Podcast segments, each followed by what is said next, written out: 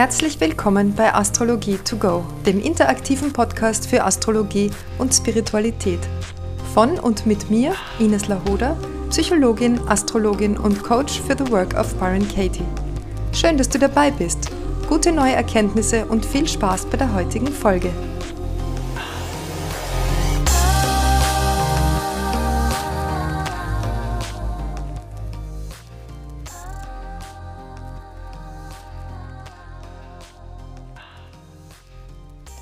Und heute soll es um Lebensphasen bzw. Lebensrhythmen gehen.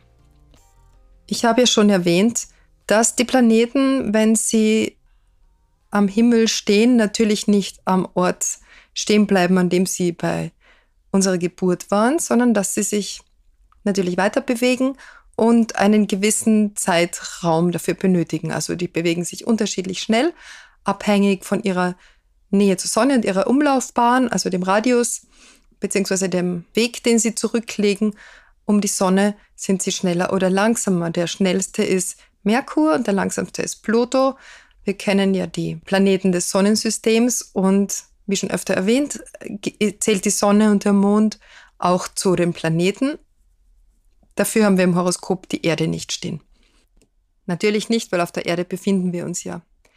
Die Reihenfolge von der Geschwindigkeit her, von der Umlaufgeschwindigkeit oder von der Bewegungsgeschwindigkeit im Horoskop wäre also am schnellsten ist der Mond, dann kommt die Sonne, dann kommt Merkur, Venus, Mars, Jupiter, Saturn, Uranus, Neptun und Pluto.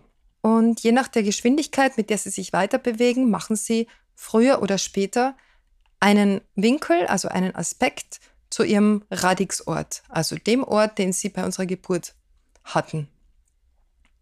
Und das nennen wir dann Transite bzw. Auslösungen.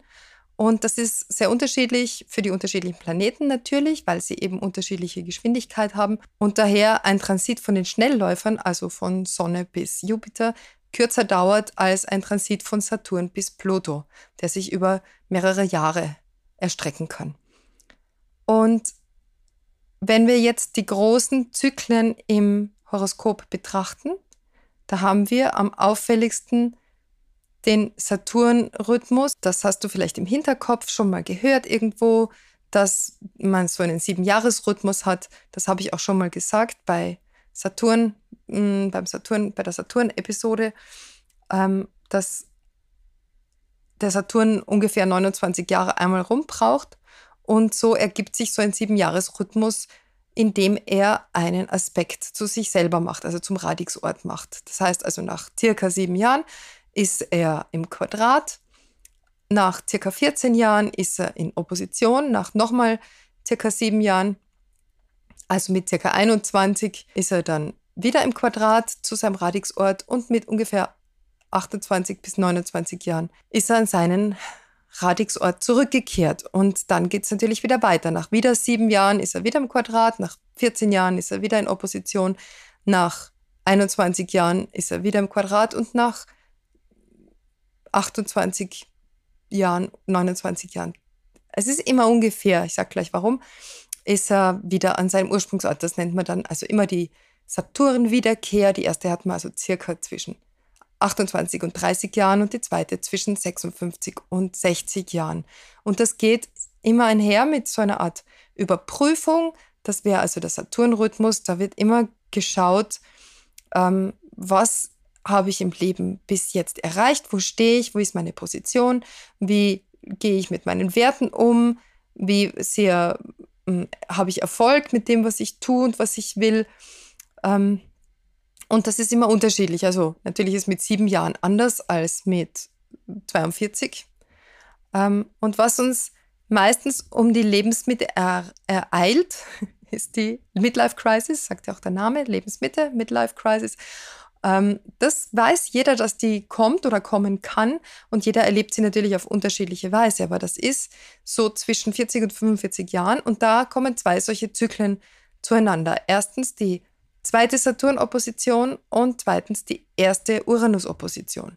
Also Uranus ist ja viel langsam, langsamer als Saturn, der braucht 84 Jahre einmal rum und zwischen 40 und 45, da ist er einmal halb herumgelaufen ums, ums Horoskop. Das heißt, mit ungefähr 42 Jahren hat man sowohl Saturn-Opposition als auch Uranus-Opposition. Und ich mag da zitieren von einem lieben Hörer und Klienten von mir, der da mich gefragt hat. Ähm, er liest dann ein Buch von Lee Green und das Buch heißt Abwehr und Abgrenzung als positive Dimension des Lebens und die Entsprechungen im Horoskop. Und da steht drinnen, gerade diejenigen Einstellungen, die wir als die natürlichsten empfinden, werden dann in der Lebensmitte zutiefst in Frage gestellt, wenn die erste Uranus-Opposition und die zweite Saturn-Opposition zum jeweiligen Radixort all die Persönlichkeitsstrukturen erschüttern, die wir uns aufgebaut haben. So ein langer Satz. Was er bedeutet, heißt, wir haben mit Mitte 40 oder Anfang bis Mitte 40 unser Leben ja schon ein Stück weit gelebt. Wir haben uns vielleicht schon ziemlich festgelegt in dem, was wir tun. Wir haben einen Beruf, wir haben vielleicht Familie, wir haben Besitz aufgebaut, wir haben ja alle möglichen Verpflichtungen sind wir eingegangen und wir stehen so mitten im Leben. Und jetzt kommen diese zwei großen Transite daher, also der Saturn, wie gesagt, der schon zum eineinhalbmalten, eineinhalbten Mal herum ist und der Uranus, der ein halbes Mal herum ist und uns wirklich sehr erschüttern kann.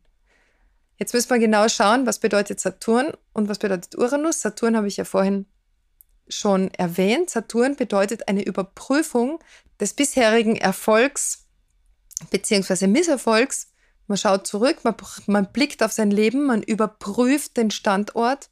Saturn-Transite bedeuten immer eine Überprüfung, aber in dem Fall geht es wirklich um das, was wir als Recht und Ordnung empfinden, als richtig und falsch. Ähm, wer jetzt hier noch nicht meine Saturn-Episode gehört hat, der möge das nachher nochmal tun, weil da erkläre ich das noch genauer, für was Saturn Steinbock steht. Und das ist, unterliegt hier also einer Prüfung und oft reduziert uns der Saturn, die Saturn-Opposition sehr. Es wird also, es können wirklich lebensverändernde Entscheidungen getroffen werden. Es können Sachen passieren, Ereignisse eintreten, die uns ähm, ja wirklich daran, auch daran zweifeln lassen, ob das, was wir tun, das, was wir bisher gemacht haben, das Richtige ist für uns. Wie sehr wir Verantwortung übernommen haben für unser eigenes Leben und wie sehr wir auch die Verantwortung übernehmen für andere beziehungsweise auch den anderen ihren eigenen Lebensweg zugestehen. Das wäre das Thema von Saturn. Das Thema von Uranus habe ich ja auch schon mal besprochen. Uranus ist der Befreier, aber auch der, wenn man so will, der Zerstörer im Sinne von, er sprengt, er sprengt die Ketten, die wir uns selber auferlegt haben oder auferlegen haben lassen im Laufe unseres Lebens. Und da gehört natürlich dazu alles, was, was uns veranlasst, uns selber untreu zu werden, wenn wir Lob, Anerkennung und Wertschätzung von den anderen Menschen wollen. Und da kann der Uranus, wenn er jetzt da in seine erste Opposition läuft, sehr unbarmherzig sein. Der kann da sehr kühl lächelnd einem alles wegräumen, was man bisher für selbstverständlich gehalten hat. Und das hängt natürlich jetzt sehr stark von der Position ab, die Uranus im, im Ursprungs-, also im Geburtshoroskop hat. Bei Saturn natürlich auch. Das Haus und das Zeichen, wo der Planet steht, zeigt das Feld an und die Art und Weise, wie dieser Transit geschehen kann, geschehen wird und welcher Lebensbereich hier am stärksten berührt ist davon. Habe ich beispielsweise den Uranus im vierten Haus stehen, dann kann es sein, dass ich mein gesamtes Familienleben in Frage stelle und dass, dass ich hier entweder überraschende Ereignisse sich plötzlich überschlagen, dass ich plötzlich das Gefühl habe, ich möchte hier raus, ich möchte aufbrechen, ich möchte gern umziehen, ich brauche dringend eine neue Wohnung, am besten hoch oben auf einem Berg oder in einem Hochhaus oder irgendwo, wo es einen Überblick gibt. Das wäre jetzt die, die Uranus-Entsprechung. Also da können auch revolutionäre Gefühle auftreten. Ähm, ich mache nicht mehr mit, ich lasse mir es nicht mehr gefallen, ich lasse mich emotional nicht mehr ausbeuten. Das wäre also jetzt alles viertes Haus-Thema. Was ich auch wirklich oft beobachte bei Uranus Opposition Uranus ist, dass Beziehungen zerbrechen, dass Menschen ihr gesamtes Leben über den Haufen werfen und überraschende Dinge tun, ganz plötzlich den Beruf wechseln, plötzlich aufbrechen von zu Hause, sich, sich aufmachen, auf den Weg machen, den Jakobsweg gehen oder ich kenne viele Leute, die in, in dieser Zeit radikal ihr ganzes Weltbild in Frage stellen oder auf einen völlig neuen Trip gehen im Sinne von tatsächlich aufbrechen und in die Welt hinausfahren oder sich selbstständig machen oder richtige überraschende Wendungen. Ich kann aus meinem eigenen Leben berichten, als ich diesen Uranus, Opposition Uranus-Transit hatte, da habe ich, also ich und mein Mann, wir haben unser ganzes Haus, äh, unseren Haushalt aufgelöst. Wir hatten nur ein Miethaus, wir haben alles verkauft, wir sind alles losgeworden. Wir haben nur ein paar Kisten behalten und ein paar alte Möbel, die, die noch aus dem Erbe stammten und die haben wir eingelagert und haben uns einen Wohnwagen gekauft und sind zweieinhalb Jahre durch Europa getourt mit unseren Kindern. Das war so eine sehr radikale Einlösung für Uranus. Uranus, Opposition Uranus, das macht natürlich nicht jeder so. Ich kenne aber wirklich auch viele, die das machen. Aber wie gesagt, es kann, je nachdem, wo das, wo dieser Transit stattfindet, in welchen Häusern und in welchen Zeichen, kann das alles betreffen, vom Beruf über, über Familie, über Ortswechsel, ähm, gesundheitliche Sachen natürlich. Uranus bedeutet immer ein Bruch, ein Bruch mit dem Alten, was wir bis jetzt gemacht haben. Und da ist vom Beinbruch bis zum Seitensprung alles möglich. Und wofür es helfen soll oder wo es einen hinbringen soll, ist, dass wir die Sachen in Frage stellen, die wir bisher für selbstverständlich gehalten haben, so wie es Liz Green in diesem Buch schreibt. Und dass wir wirklich ganz genau hinschauen, was hält uns noch fest, was für blockierende Glaubenssätze, Glaubensmuster tragen wir noch mit uns herum, die uns daran hindern, ein wirklich freier Mensch zu sein.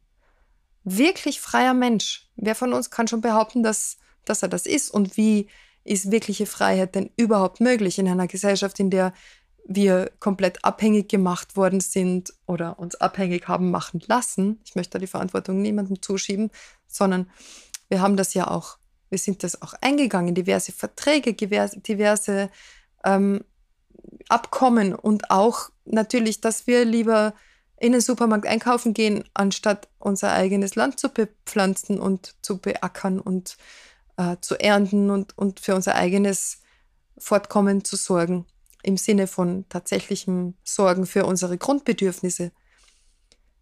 Also all diese Abhängigkeiten finden ja statt. Wir sind alle abhängig von Strom, wir sind abhängig von, ja, von, von Wasser oder viele, die meisten von uns, traue ich mich zu behaupten, leben nicht autark irgendwo mit eigenem Vieh, eigenem Gemüse und eigenem Wasser am Grundstück, sondern die meisten von uns leben in totaler Abhängigkeit. Und das sind Dinge, die man in dieser Zeit vielleicht komplett in Frage stellt.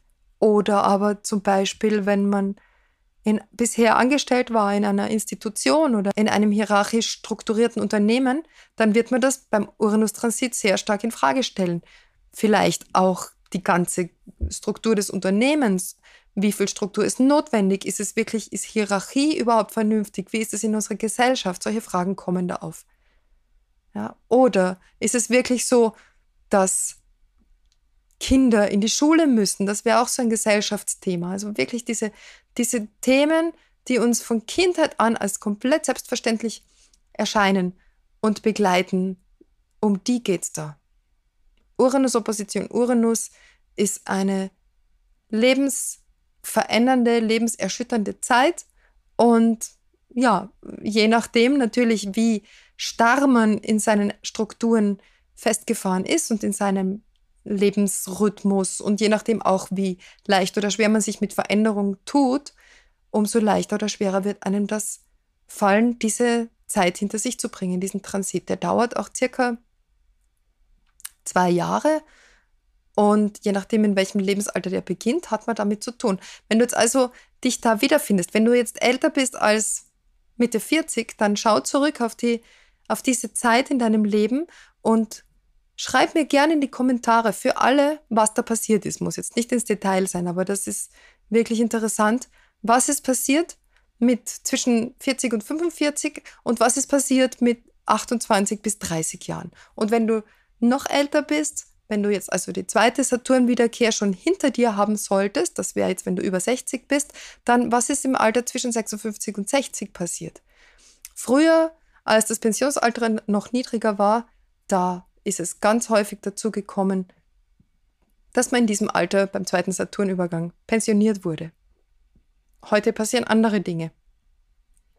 Vielleicht eine Scheidung, vielleicht eine Umstrukturierung des, des Lebens, vielleicht ein Umbau im Haus. Dies oder das, ja. Also schreib's mir gerne, was es bei dir ist, was bei dir war. Und wenn dir der Podcast gefällt, dann abonnieren bitte. Lass mir eine Bewertung da. Folg mir auf Instagram und auf Facebook. Ich freue mich, dass du dabei bist. Stell mir deine Fragen, ganz wichtig, die Fragen bitte in die Facebook-Gruppe. Wenn du nicht auf Facebook sein solltest, kannst du mir auch auf Instagram eine Privatnachricht schicken oder mir das unter den Post kommentieren oder du kannst mir natürlich auch eine E-Mail schreiben, die findest du unten in der Beschreibung, beziehungsweise ich kann sie auch nochmal sagen, das ist ines at ineslahoda.com und ich freue mich auf deine Fragen. Ja, schön, dass du dabei bist. Alles Liebe, bis zum nächsten Mal.